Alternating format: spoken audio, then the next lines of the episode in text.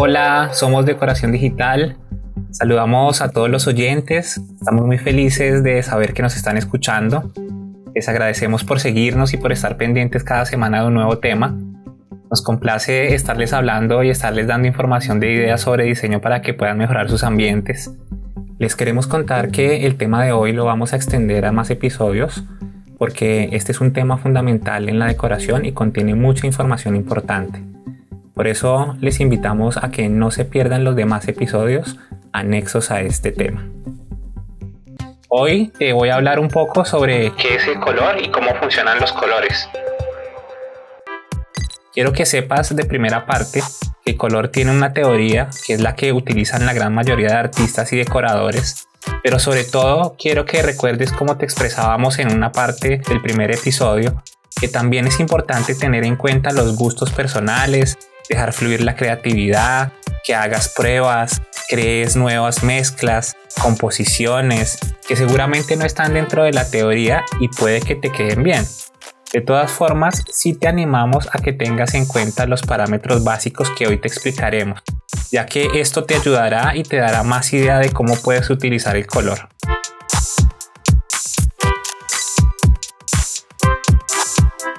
Los teóricos expresan sobre el significado del color, sus posturas, sus ideas, sus filosofías, y se puede deducir reuniendo la gran mayoría de conceptos el color evidentemente es la parte principal dentro de la decoración.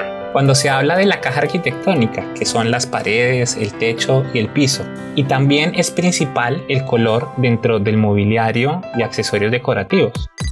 Te decimos que es lo principal porque es el que da la primera impresión al espectador. Le da la estética al espacio, le da la hermosura o la fealdad, según el gusto personal. Puedes crear climas, puedes realzar los espacios, generar sensaciones de amplitud o estrechez en lo alto, largo o ancho y puedes con su uso iluminar u oscurecer el espacio. También puedes llegar a dañar los ambientes, según diferentes criterios personales como teóricos en cuanto a la estética de los estilos. El color muchas veces es difícil de escoger cuando desconoces lo que hoy estamos hablando. Por eso es importante este tema, porque este tema te va a ayudar a saber qué color se puede usar y qué color no deberías usar según la teoría. Por eso queremos expresarte un poco cómo pueden funcionar los colores adecuadamente, tanto de manera singular como acompañados con otros colores.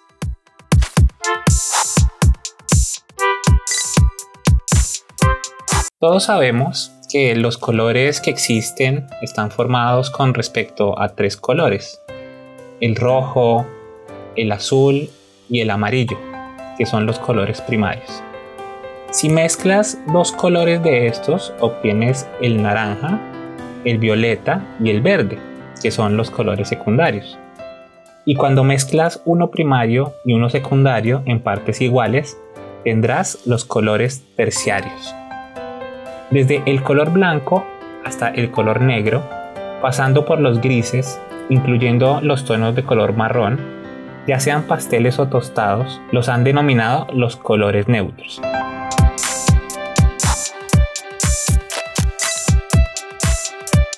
A nivel general, los colores están divididos en colores cálidos, colores fríos y colores neutros de temperatura visual.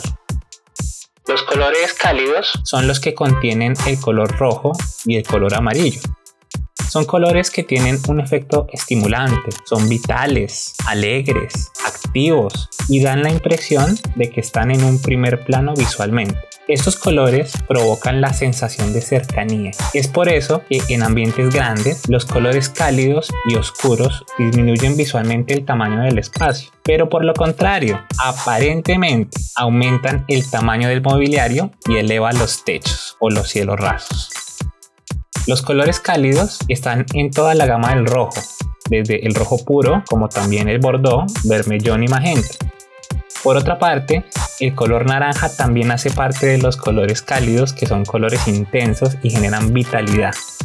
Pero te aconsejo que estas dos gamas las uses con moderación solamente en detalles o pequeñas áreas.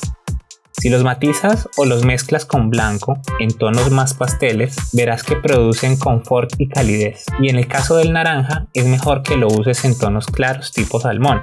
El color amarillo estimula y te hará recordar fuerza, voluntad y alegría. Su uso más adecuado está en los ambientes con poca luz natural.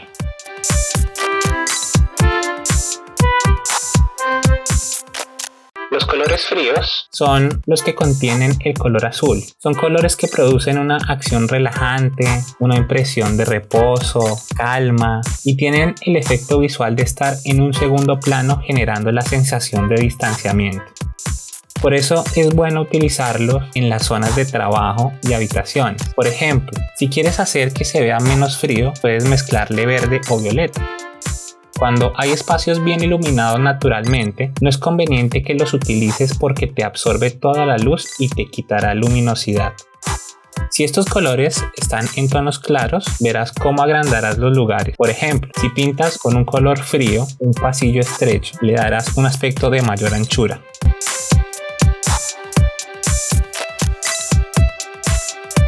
Los colores neutros son el verde y el violeta puros. Cuando están solos pueden dar el efecto de poca intimidad. El color violeta por su parte puede producirte tristeza porque es un color indiferente, distante y puede expresar silencio.